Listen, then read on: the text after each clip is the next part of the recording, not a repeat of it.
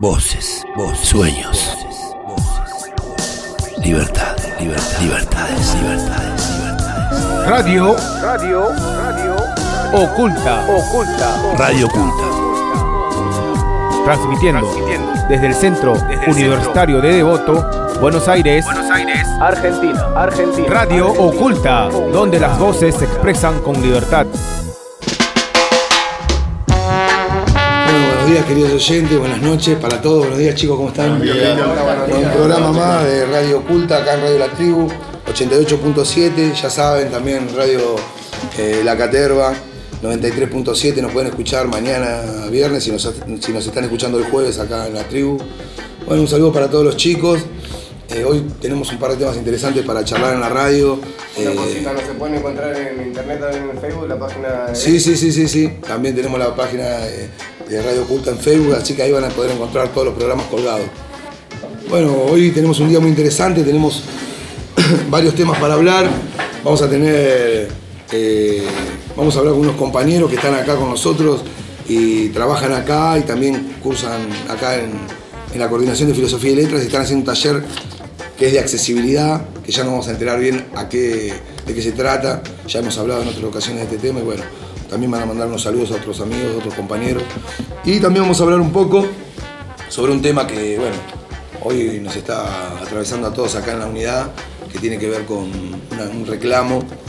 Y, y bueno, nada, le vamos a explicar bien lo que estamos haciendo acá, un reclamo pacífico eh, de parte de, de los chicos de, de- de Devoto. Y bueno, esperemos que todos se solidaricen y escuchen nuestra problemática.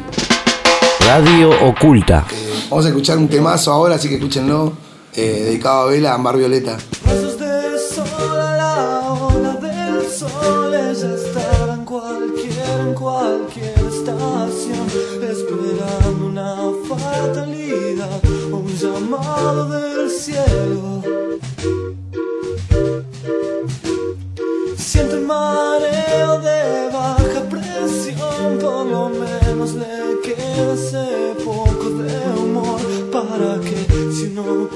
Pasa buscando y perdiendo certezas.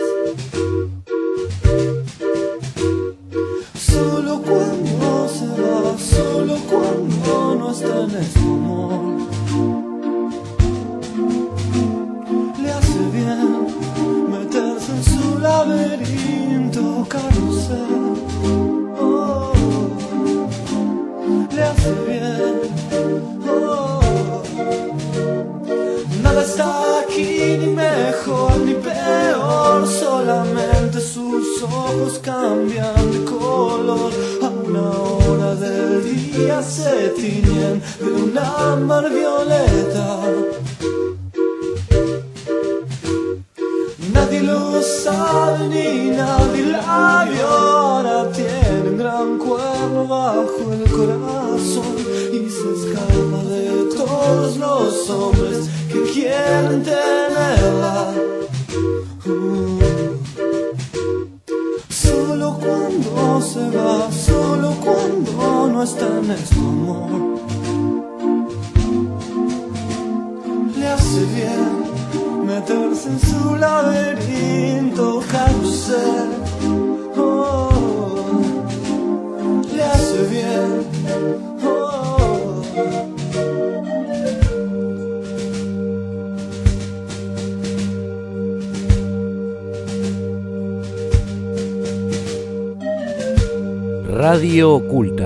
Donde las voces se expresan con libertad. Desde el Centro Universitario de Voto, Radio Oculta.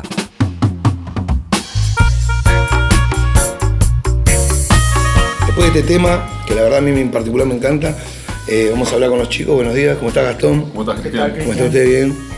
Nuestros compañeros, bueno, van a, van, a, van a leer un texto sobre braille, sobre braille, perdón, sobre accesibilidad. Y bueno, vamos a tocar todos estos temas, braille, audiodescripción, las barreras, bueno, y todo lo demás.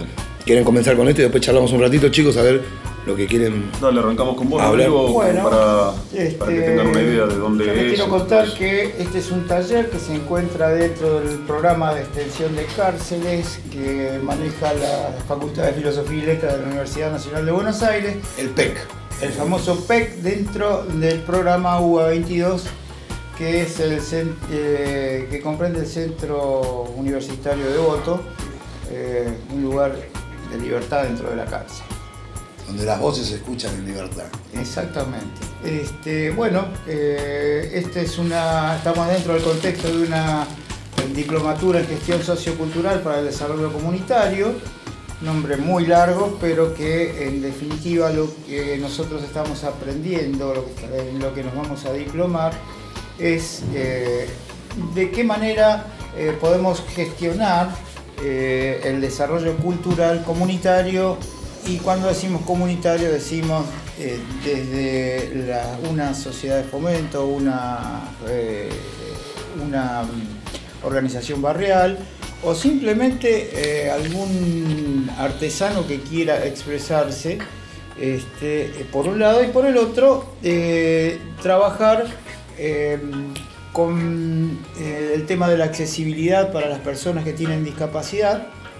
Este, y bueno, es una cosa que yo cuando lo inicié pensé que era algo medio como tirado de los pelos, algo sencillo, resulta que es muchísimo más complicado de lo que parece. Eh, los temas a los que se tienen que enfrentar las personas con discapacidad son eh, muchos este, y de una importancia vital para ellos. Eh, durante mucho tiempo a estas personas se las ha tratado como una parte aparte de la sociedad y esto no es así. Ellos están inmersos dentro de nuestra sociedad, son sujetos de derecho como cualquier ciudadano y eh, la sociedad en su conjunto a los valores morales y éticos de hoy eh, nos indican claramente que tenemos que hacer hasta lo imposible para que ellos se sientan incluidos. Entonces, imagínense todo ese- dentro de todo ese contexto lo complicado que es primero entender el problema y después este, hacer cosas para facilitarles este, la vida, en definitiva. Eh, Vos me querías hacer un par de preguntas. Sí, ¿esto lo hace filosofía y letras en la calle, por ejemplo? Eh, tengo entendido que sí, pero no puedo darte detalles porque no estoy en la calle, no, no, no, no- no he podido este, tomar contacto con, con la gente del- que hace en la calle. ¿Hay otras diplomaturas en filosofía y letras, Rodrigo? Sí, hay varias diplomaturas, este, todas ellas se pueden consultar en la página web de la Facultad de Filosofía y Letras. Este, se tiene acceso fácilmente. Debo decir que la mayoría en, la libertad, en la calle, eh, son aranceladas, porque obviamente los costos hay que cubrirlos, pero hay, hay varias diplomaturas y son bastante interesantes. Fantástico. Bueno, eh, yo les voy a decir este, más o menos, eh, les voy a hablar un poquito de lo que es la, la discapacidad y lo que es la accesibilidad, lo que estamos trabajando acá en el taller. Eh, nosotros desde el taller de accesibilidad, con nuestros profesores que les mandamos con Rodrigo un saludo muy grande, Marina, Gladys, Eugenia y Carlos, que es un fenómeno, Sí. Carlito es un ídolo. Sí, Eh, pensamos eh, a las personas con discapacidad como sujetos con derechos.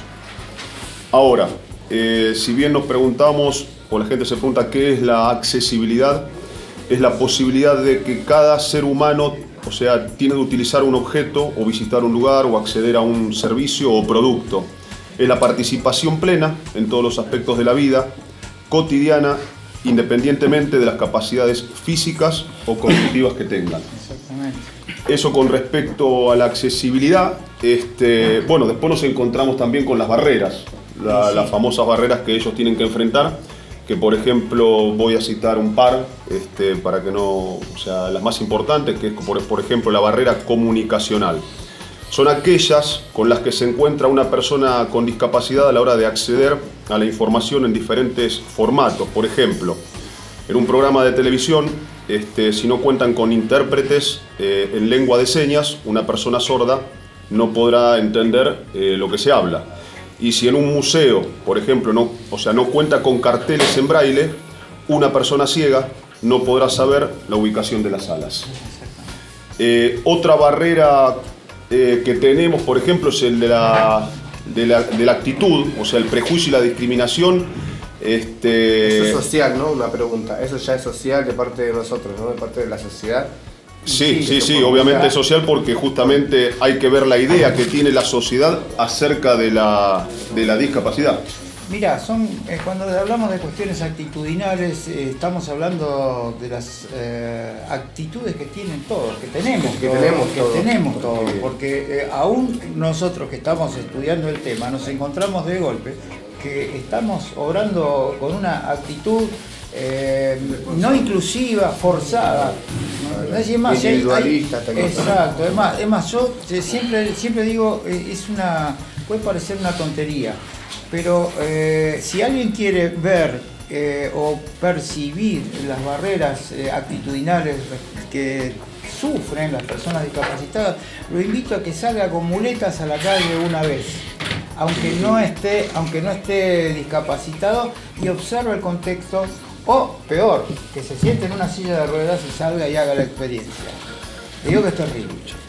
Es Me imagino. Bueno, seguimos. Pareciera ser que la ciudad no fue preparada para estas Em. personas con falta de accesibilidad. Y en principio Pero no. estamos viendo eso en la ciudad que, que hay como una cultura de eso. a poco se ¿no? está, se está revirtiendo lentamente. Claro. concientizando. En pero- la parada de los colectivos uno ve, se pregunta, ¿no? Eh, cosas táctiles, ¿no? Para que Exacto. la persona no vidente pueda ver el colectivo. Este, bueno, vamos a terminar con el tema de las barreras, este, que queda la barrera física, que son los obstáculos estructurales en entornos eh, naturales o hechos por el hombre, los cuales impiden o bloquean la movilidad o el acceso. Eh, ejemplos claros serían los escalones, las curvas, eh, la falta de rampa, los pocos baños existentes para gente de discapacidad que tendrían que existir en todo local habilitado al público. Y bueno, y para eso, o sea, también nos preguntamos qué herramientas tienen ellos, ¿sí? Eh, que era lo que vos más o menos recién decías cuando te referías a táctiles, por ejemplo, el sistema Braille, que es un sistema de lectura y escritura táctil pensado para personas ciegas. Fue ideado a mediados del siglo XIX por el francés Louis Braille, que se quedó ciego debido a un accidente durante su niñez mientras jugaba en el taller de su padre. Este, se basa en seis puntos que se llaman signos generados, ¿no es cierto? Sí, sí. Eh, que se distribuyen de diferentes formas. No se trata de un idioma, este, sino que es un alfabeto reconocido internacionalmente, capaz de exponer letras, números y hasta signos científicos, matemáticos y ortográficos. Después tenemos lo que es la audiodescripción. Es como un cine adaptado para ciegos. La audiodescripción consiste en el conjunto de técnicas aplicadas con el objeto de aportar una adecuada información sonora que la traduce o explica para que la persona ciega la pueda percibir de la forma más parecida que la percibe una persona que puede ver. En definitiva, la audiodescripción debe aportar los datos necesarios para que la película se comprenda lo más perfecta posible. No tenemos para, o sea, tanto tiempo como para dar la, o sea, la experiencia que tuvimos con Rodrigo, porque hay un montón de, de, o sea, de cosas más en el programa, si no también lo podríamos comentar. En ese sentido, lo que se trata en la audiodescripción es simplemente eh, es un audio en sí que describe puntualmente todos los aspectos más interesantes o los que la persona que lo describe, que el audio describe, eh, cree que son los más importantes para que esta persona, por más que no vea la película, entienda precisamente de qué se trata y el sentido y que cree las emociones que tendría cualquier persona mirando la película. En ese sentido, por ejemplo, los audios de las películas, lo que habla cada uno de, de los actores, se, se- se pasa tal cual en los mismos tiempos. Y en los intervalos en los cuales no hay charlas, es donde la persona que audio describe explica qué es lo que está pasando en esos silencios para dar una- un, un ejemplo de la- del lugar. eh, un simple ejemplo, por ejemplo, una persona subiendo una montaña, que fue una de las audiodescripciones que hicimos sobre Sí, el, diario el de diario de motociclistas.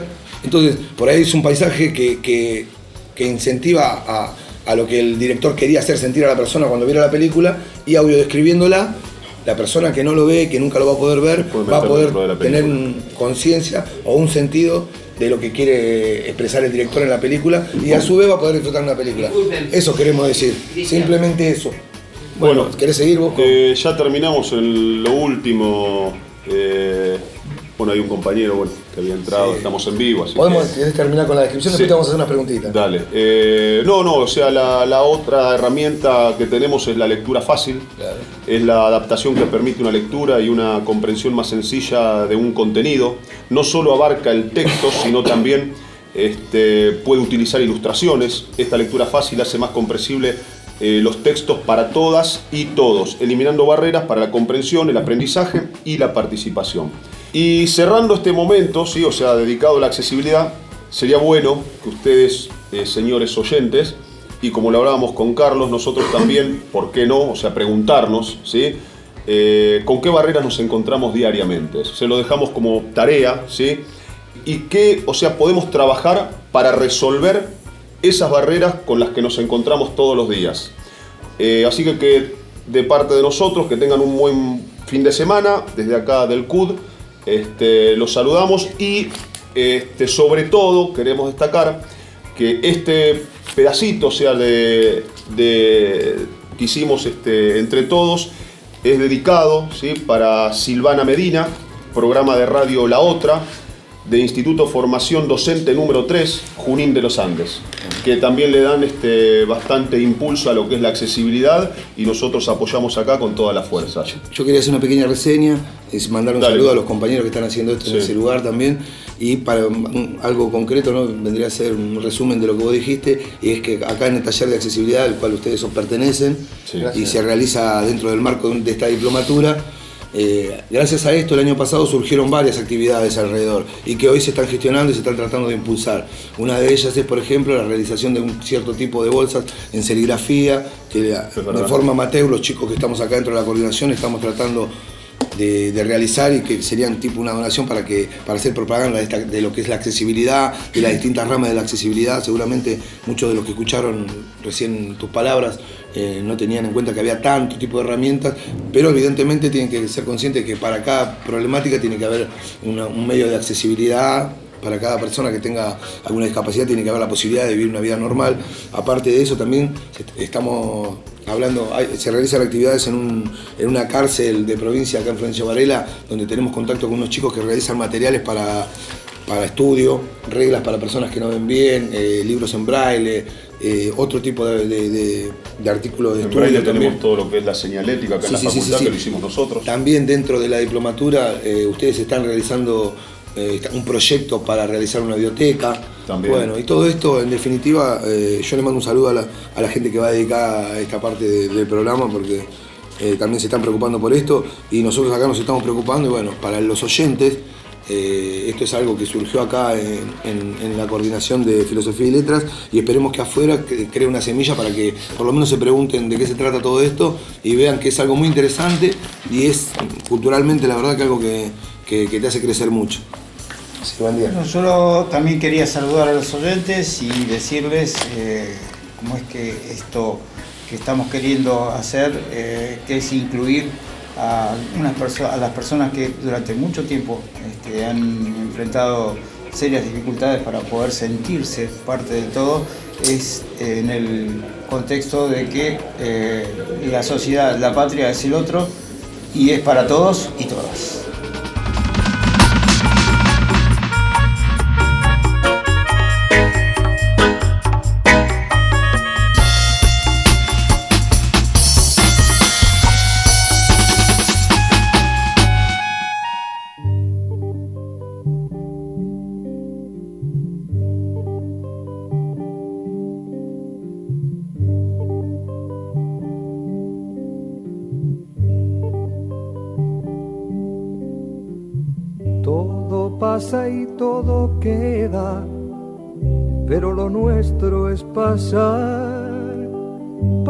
Haciendo caminos, caminos sobre la mar.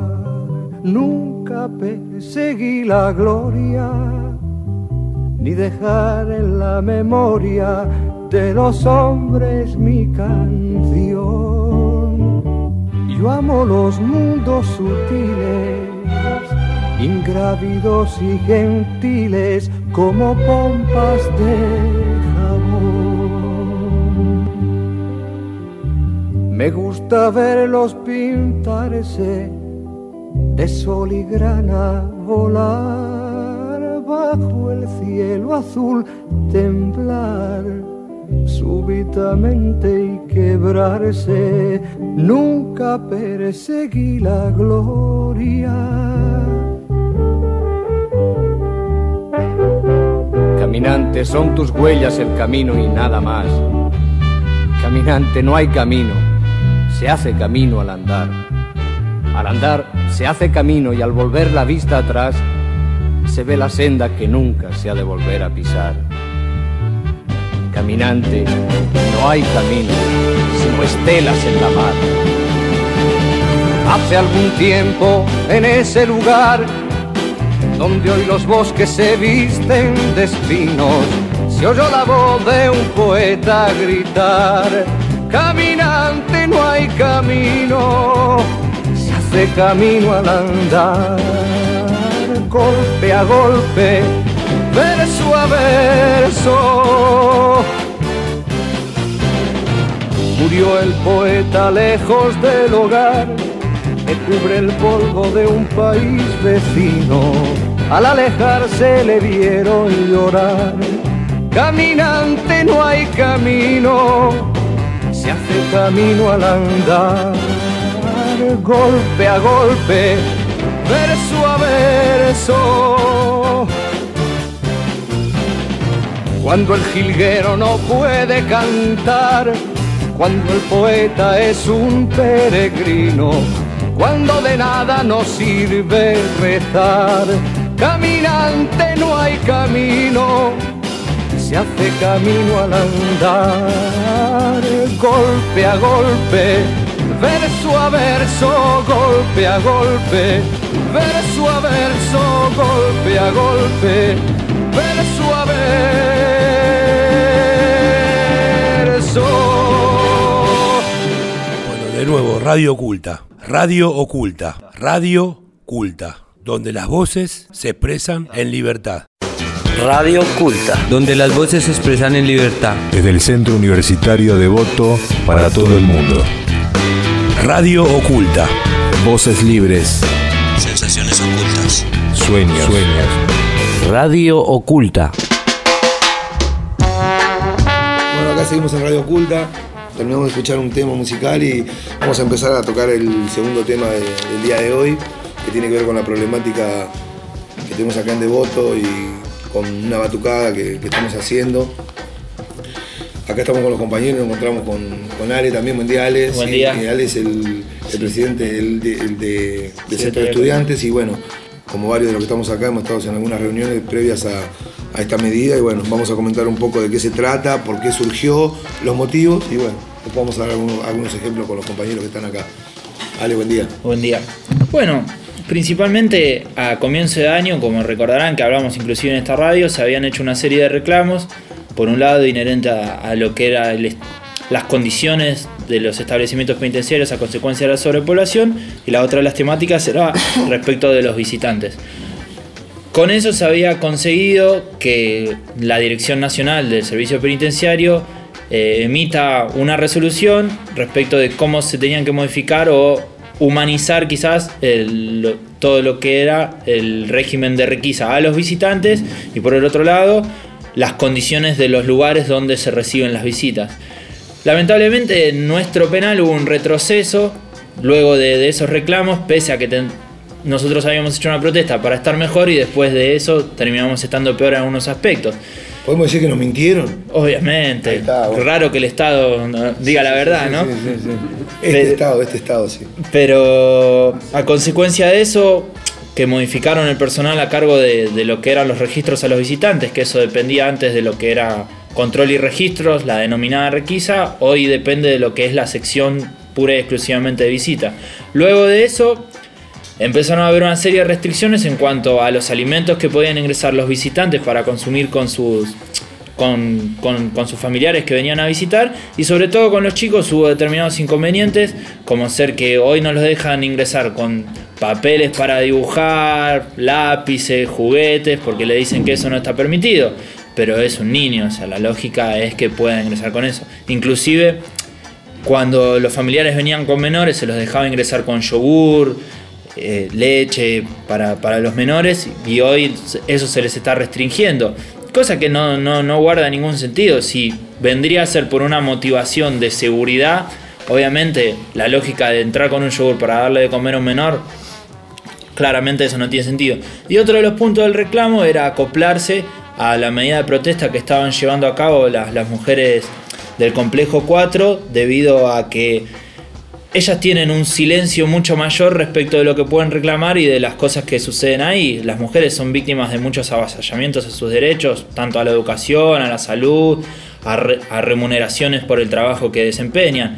Hace poquito sucedió el, el conflicto de una chica que se llama Juliana Bejar, que estaba en una celda de aislamiento, estaba haciendo un reclamo, como no le prestaron atención, prendió fuego adentro de la celda, hubo una explosión, le quemó la cara y tardaron alrededor de 20-30 minutos hasta que, hasta que la sacaron de la celda y apagaron el fuego. E inclusive, por dichos de algunas de las compañeras que estaban también en la celda de aislamiento, dicen que la querían despertar dándole sopapo porque no le creían que estaba, que estaba efectivamente desmayada. Sí, a mí me comentaron que la chica esta estuvo ese tiempo con humo dentro de la celda. O sea, que, Obvio, que un parte de la gravedad que tiene hoy eh, en salud, eh, claro, es la intoxicación esta y que los- el personal del servicio penitenciario retiró a todas las internas que estaban ahí, excepto a ella, que fue la última, por ende, fue la más perjudicada y tendría que ser- haber sido la primera, ¿no? Obvio, obvio, obvio, porque inclusive el fuego La era en su celda. clara, como todas las que ocurren acá dentro del servicio. Sí, eso, eso. Cualquiera que habitual, haya estado en un complejo como Ezeiza Marcos Paz, ha vivido esas cosas, sabe que tardan mucho en abrirse las celdas. También sabemos que así. si en los lugares donde nos encontramos no hay gente que tenga muy claro eh, lo, lo que tiene que reclamar o en qué medida puede reclamar, hay más avallazamiento por parte del servicio. Como en el caso de las mujeres, que por ahí muchas consultan acá y hemos tenido programas dedicados a, a- a esta problemática y a apoyar eh, eh, a, a- a las compañeras Toda que la están lucha, detenidas. obvio. bueno. Obvio, es la persona que está con una situación de vulnerabilidad o que tiene men- menores herramientas, a diferencia de las que tenemos nosotros al encontrarnos en la capital federal. Esta diferencia que nosotros podemos hacer ruido y los demás no. Que por ahí puede molestar nuestro ruido y que el otro no se escucha. Tal cual. Tal cual. Están acá ya, es típico de una institución total, todo queda para adentro y nada sale para afuera. Esa es la idea, reducir el contacto con el exterior. Bueno, ellas al estar tan lejos en Ezeiza y al tener menos contacto, como la posibilidad que a nosotros nos brinda el centro universitario, pese a que ellas tienen también un centro universitario, no tienen la misma masividad que tenemos nosotros de llegada. Bueno, Es como que están en el fondo del mar, como decimos Obvio, nosotros, ¿no? obvio. Y ahí viene el viejo dicho ese, los gritos abajo del agua no se escuchan. Obviamente. ¿no? obviamente. Bueno, una consulta Sí. para acá, para también los compañeros, si alguno quiere hacer alguna consulta. Estamos, estamos eh, en el programa, queremos explicarle un poco más a, nuestro, a nuestros oyentes eh, cómo va a ser el proceso de, de- de este reclamo. Queríamos explicarle también los pasos previos que fueron estos habeas corpus que no fueron recibidos, la lucha diaria, porque hoy eh, parece ilógico, ¿no? Pero como dijo el compañero, ya tuvimos un reclamo previo a este con el cual se nos dieron unas garantías que no se cumplieron y no, no fue solamente eso, la falta de cumplimiento, sino fue como un agravamiento, porque nosotros que estamos acá adentro, institucionalmente nos vamos dando cuenta de las cosas, como lo que dijo el compañero, que se fueron creando eh, más, más barreras para que, los, para que nuestros familiares ingresen con, con con alimentos para nosotros, que a los chicos se los trata de otra manera. Parecen motivos de reacción que evidentemente tienen un sentido, ¿no? que es este de la represalia por lo que seguramente fueron eh, algunos sancionados o algunos reclamados de parte dentro del servicio. Hoy el área de, de requisa eh, creo que es eh, uno de los puntos principales. Ayer tuvimos una problemática en el módulo 2, en el cual la visita, teniendo que entrar a un horario, no entró. Bajó el jefe de visita y tuvimos una charla con tres internos, más yo era uno de ellos porque tenía una visita a larga distancia, y lo que manifestó el hombre es, esto pasa así, nosotros tenemos, regularizamos todo lo que es el ingreso de visita, los tickets y todo, y la el problema lo tiene Requisa, que demora, que no tiene mujeres, que atienden de una manera u de otra, la falta de respeto del personal femenino. Eh, hoy toda esta problemática nosotros la- la tratamos de canalizar a través de este reclamo también, pero no es sencillamente eso, es, es general y creo que, que tendríamos que no sé, que pedirle al servicio, ¿no? Un, un poquito de conciencia. No se está pidiendo nada, como dijiste vos, nada del otro mundo. Es algo No. muy sencillo. Pero ahí para la gente que nos está escuchando, esto parece como, a ver, como algo ilógico, como algo que están presos. Como un capricho, Claro. quizás. Nosotros Sí, no. explicamos siempre que la problemática, como en este momento se está realizando un campeonato de fútbol, que es a beneficio de los chicos, de nuestros hijos, que no tienen la culpa de que el padre esté detenido, que el abuelo, que el tío, que el hermano. Entonces esos chicos vienen a un patio o a un lugar donde es para un preso, no es para un chico. Y está todo como, como ustedes imaginan que pueden estar en una cárcel vieja. El sentido es este, mejorar esas condiciones. Y en ese sentido se está haciendo un campeonato ahora de manera auto- eh, autogestionada por los presos, ¿entienden? Y con el cual se va a lograr eh, la adquisición de plazas blandas, de distintos elementos y pintura, como para poder acondicionar esos patios y tener una mejor visita para nuestros hijos. O sea, estamos luchando con el servicio que nos perjudica en todo sentido a nivel visita, a nivel ingreso, que eh, en cierta manera verduguea a nuestra familia, que eso que crea que el preso por ahí el día de mañana una- la familia se canse y no venga a verlo, o que simplemente por cuidar a un hijo no, no se pierda de ver al padre. ¿Por qué? Porque el gobierno no le brinda las condiciones que necesite que legalmente el chico, porque hay una ley que ampara a los chicos también, eh, garantice, garantice esa posibilidad de ver al padre, esa posibilidad de estar en un ambiente eh, cómodo. ¿Entienden? Las requisas para los chicos, yo no sé si legalmente eh, tendrían que existir, porque lamentablemente estamos hablando de que un chico eh, a cierta edad lo único que, que- logran este tipo de, de- actos violentos es crear eh, traumas, es crear No, pero obviamente lo subjetiviza. Ah, Hubo estudios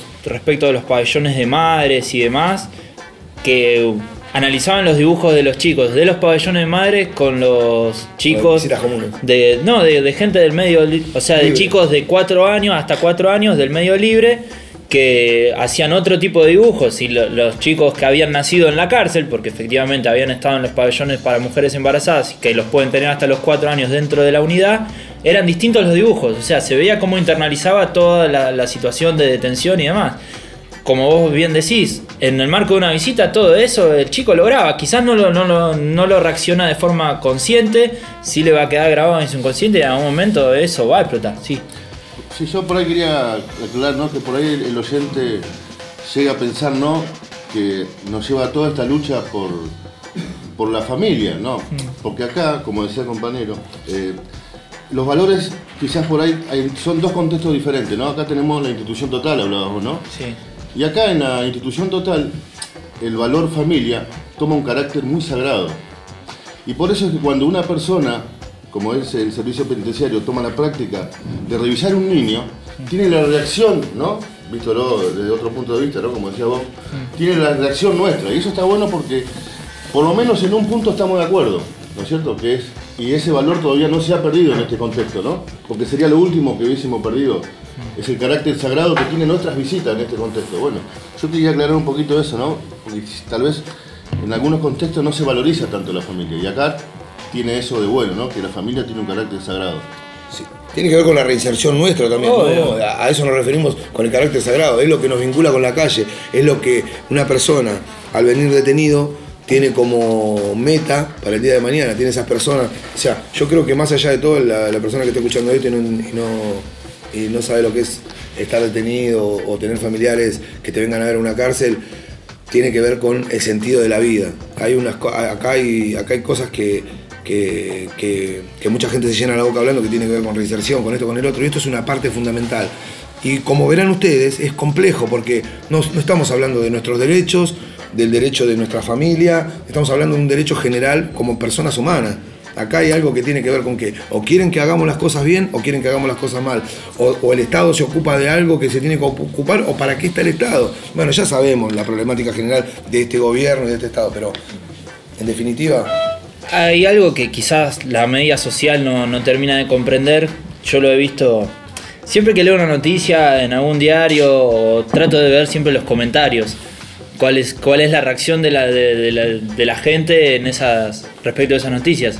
Y cuando son temas inherentes a las visitas y demás, he visto que la gente tiende a contestar, pero y bueno, su familiar también es malo, o ahí está. Nunca me voy a olvidar de, O lo- va a ser como...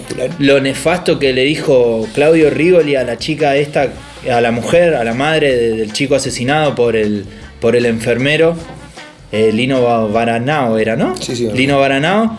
Y este hombre, Claudio Rigoli, le decía, bueno señora, pero a su hijo lo mataron porque su hijo es un delincuente. Y a la señora le habían acabado de matar al hijo. Si fuese una circunstancia al revés, en la que el hijo de ella hubiese matado a alguien, a la, a la, a la madre de, de- la víctima se la hubiera consolado, se lo hubiera tratado de entender, inclusive se habría buscado que llore porque lamentablemente nuestra televisión es así. Pero qué doble vara hay para medir las cosas. Y bueno, lo mismo sucede con nuestros familiares. Los detenidos somos nosotros. Aquel que se le privó del derecho a la libertad ambulatoria es a nosotros. El Estado de Derecho dice que nosotros el único derecho que estamos privados es de la libertad ambulatoria. Los restantes derechos Lo gozamos todos. gozamos plenamente, salvo, bueno, hay algunas inhibiciones, pero eso ya meterse en algo que no, que no tiene mucho sentido. Pero a lo que voy es, hay algo que se llama principio de intrascendencia de la pena. Es un derecho humano contemplado en pactos con jerarquía constitucional para el Estado argentino. Principio de intrascendencia de la pena quiere decir que la pena nunca puede trascender del reo. ¿Qué quiere decir esto?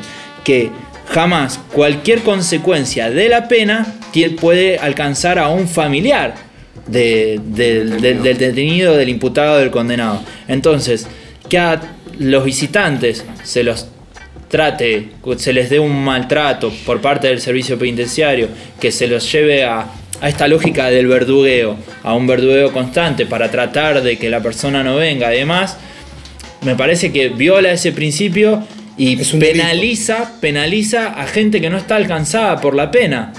Y con este carácter sagrado que decía el compañero, para que se entienda quizás. Imagínense que están en un cuarto, un cuarto de 4x4, y que una vez a la semana entra una persona, y esa persona les cuenta cómo es el mundo en el medio libre, qué es lo que pasa en el afuera.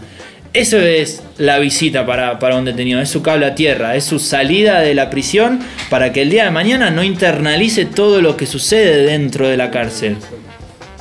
Sí, y aparte de todo esto, bueno, creo que quedó claro, es directamente un- una violación a, a- a derechos que están adquiridos porque son personas y no están pagando ninguna pena. Tal cual. Tal cual, es como que usted vaya a ver a un, a un- familiar, a un hospital, dando un ejemplo de otro tipo, y que en ese hospital a usted lo atiendan en un patio, al aire libre, que su hijo se tenga que, que sentar en un banco que no tiene nada, que es un pedazo de cemento o un agujero en la tierra. Entonces, yo creo que esto estamos hablando de un, de un- de un- de un ejemplo ¿no? que, temporalmente es corto, porque ¿cuánto tiempo, podemos ir a ver a una persona en hospital? Acá se tardan años, y en, es- en esos años se va desarrollando esa criatura, esa relación con la familia, y en ese contexto. Entonces, lo único que pedimos es un poco de humanidad.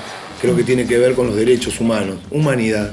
Que es que, bueno, ¿querés explicar vos más- un poquito más claro cómo van a ser los reclamos, qué pasos tuvieron y cómo se llegó a esto?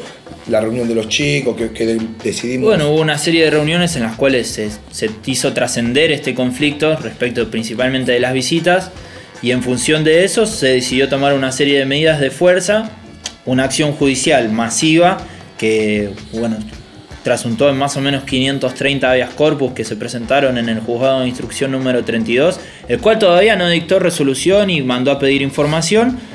Eh, ¿Temporalmente están excedidos o Sí, sí, pero pidieron informes, entonces ahí todavía están en plazo. Igual justamente ahora tenía que llamar a la, a la defensoría que actuó en turno para, para saber si había novedades o no. Y a partir de eso también se, se- se tomó como si nosotros cuando trabajamos, trabajamos en función de no solo de cuestiones inherentes a los detenidos, como ser la distribución de la carne, del pan y demás, sino que hay tareas que terminan siendo en beneficio quizás de- del servicio penitenciario, como puede ser algunas labores de limpieza.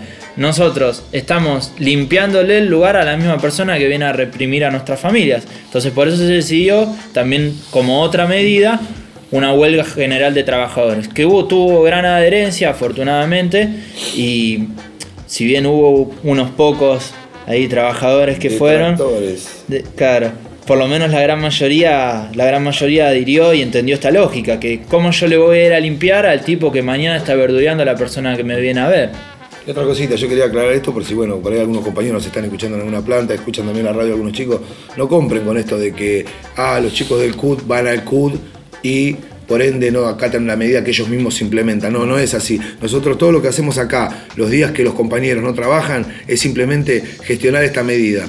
Tiene que ver simplemente con el hecho de que el día que ustedes no estuvieron trabajando, nosotros acá trabajamos para esto, no para el servicio, no para. Trabajamos para que los avias corpus hagan, trabajamos todo en general. Acá la culpa no es de uno, acá estamos todos conscientes de lo que está pasando y tanto acá el presidente como yo, coordinador, como todos los demás que estamos acá, estamos hechos cargo de esto que está pasando. Entonces, eh, nada, eso simplemente porque escuché un par de, de comentarios también de esto, ¿viste? Son- Obvio, pero bueno, siempre El problema con este tipo de medidas y demás es que siempre va a haber alguien que va a buscar marcar la diferencia con respecto al otro. En vez de fijarse en lo que hace el uno, se fija lo que hace el otro. Uno si tiene la conciencia tranquila de que lo que dijo lo realizó, entonces no hay que fijarse en lo que hace el otro. Después el otro verá. Pero bueno, eso es lo importante. Y lo importante es entender esta lógica básica de que yo siempre comprendí el conflicto con el servicio penitenciario como un tablero de ajedrez. Hay dos colores enfrentados. Uno representa un color, el otro color está del lado de enfrente. Nosotros representamos no solo nuestros derechos, sino en este caso que es más fundamental, el derecho de la, de la única persona que te va a esperar el día, es la persona que está fuera de la reja para el día que vos salís. Y eh, si esa persona te está esperando y se, está sometiendo, porque independientemente, aunque hubiese una requisa que no, no fuese ni invasiva ni agresiva, que inclusive la traten bien, que le digan por favor, está ingresando un penal. Hay que venir. Hay que venir. Tal cual, hay que venir. venir a la cárcel. Pero igualmente ese punto de acuerdo sirve también para el adentro de nosotros, Obvio. ¿no? Para construir el grupo y ser más fuerte. La conciencia. La conciencia colectiva, ¿no? Que hablaba Durgen. Eh, hay otros puntos también que hay que avanzar, que, que será tema de asamblea y que será tema de, opinión de todos los, los que tienen voz. Y los que tienen voto también, ¿no? Porque hay uno que, no- como yo que no tiene voto porque no soy universitario, pero también tengo voto. Sí, pero igual la problemática acá es general, ¿eh? Quédate tranquilo, compañero, que lo que vos decís, si lo mandás a decir por un compañero, si hablamos acá, se hacen reuniones que no tienen que ver con la facultad, sino que tienen que ver con repre- representantes de cada uno de los módulos, así que la opinión es de todos en general, de todo el que se encuentra detenido y quiere reclamar por su familia. Creo que no hay nada más importante. Históricamente fue así.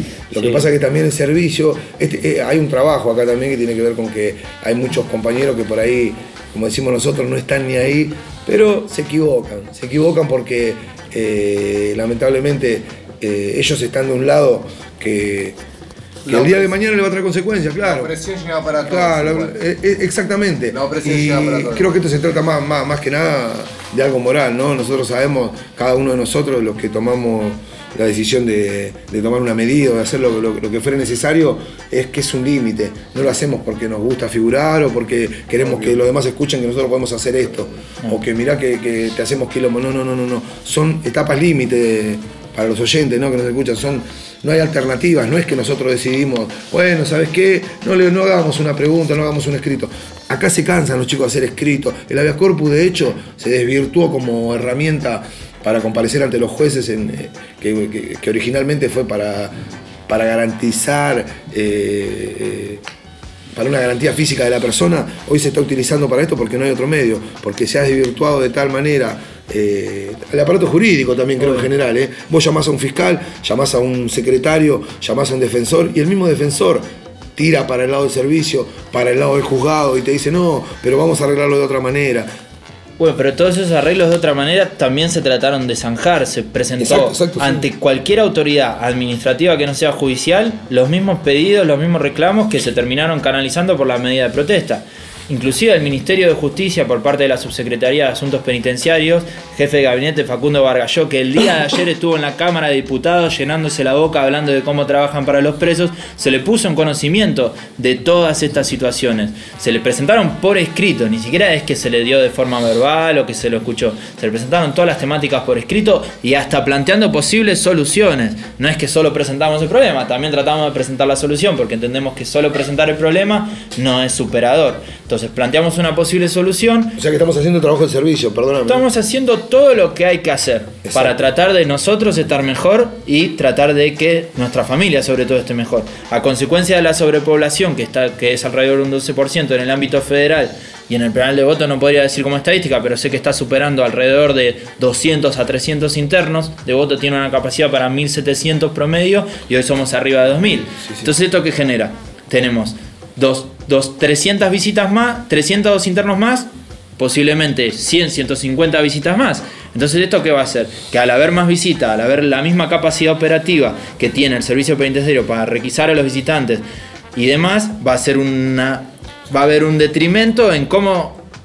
En, en el tiempo real de visita que va a tener la persona. Sí, en la calidad, en la cual. requisa, en la, eh, por ende cual. en todo, repercute en todo. Ahora el servicio se tendría que hacer cargo si es que sobre, sobre hay sobrepoblación carcelaria o, o tienen un, un penal desbordado, de que por lo menos estas garantías que son mínimas porque tienen que ver con ingreso de personas que como terminamos de decir no tienen la culpa de nada, eh, garantizarle que esa parte, que es externa, porque son personas que vienen a ver a preso, pero no están presas, estén garantizadas por lo menos. O sea, a ver, el preso está dispuesto a sufrir muchas veces, pero lo que no tolera es que sufra la familia. Obviamente. Obviamente. Obviamente. Y la familia tampoco quiere que el preso sufra. Hay otro tema también que por ahí, este, yo sé que el servicio penitenciario no lo desconoce. Es decir, la- los muchos días de estadías en- en in- de los internos en ingreso.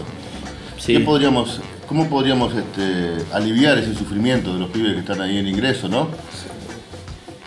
Sí, eso también es una problemática que tendríamos que tocar y bueno, por ahí sería un buen tema para desarrollar en algún programa también, ¿no? Porque tenemos varias problemáticas. Bueno, hoy, hoy en día también, bueno, hoy lo- el tema que nos toca es este, ¿no? Eh, lo tenemos- muchas gracias, Ale, por, por tu charla y bueno, eh, para cualquiera que escuche acá en Devoto la batucada ya sabe por qué es y bueno, también para la gente de los medios que a veces se transgiversan la, la información y, y bueno, otra vez, bueno, también una batucada era un motín, ¿no? Para la gente de afuera, nada que ver. Acá hay mucho compromiso y en forma pasiva, totalmente pasiva. Por eso también queremos que esto se sepa, porque de cualquier otra manera sabemos que muchas veces el servicio busca la reacción del preso cuando está haciendo estas medidas para que esto se transforme en otra cosa. Y también aguantamos en ese sentido.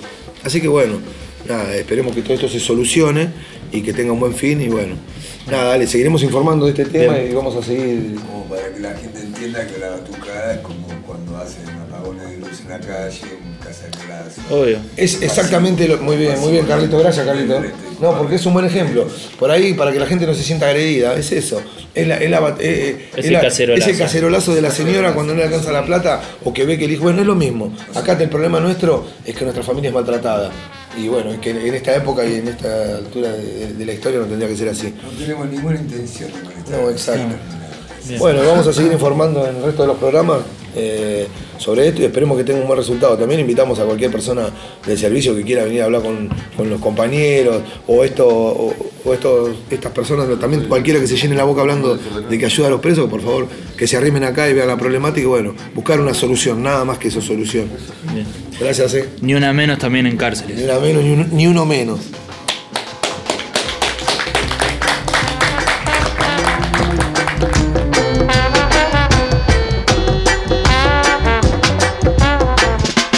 Radio Oculta.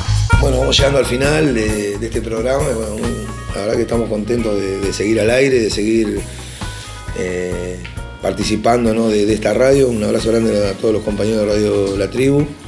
Y bueno, chicos, nos vamos despidiendo. eh, yo le quiero mandar un saludo bien grande a Bela, a Valentina y, y a mi esposa Luján que me, me están viniendo a ver. Y bueno, quiero saludarlos.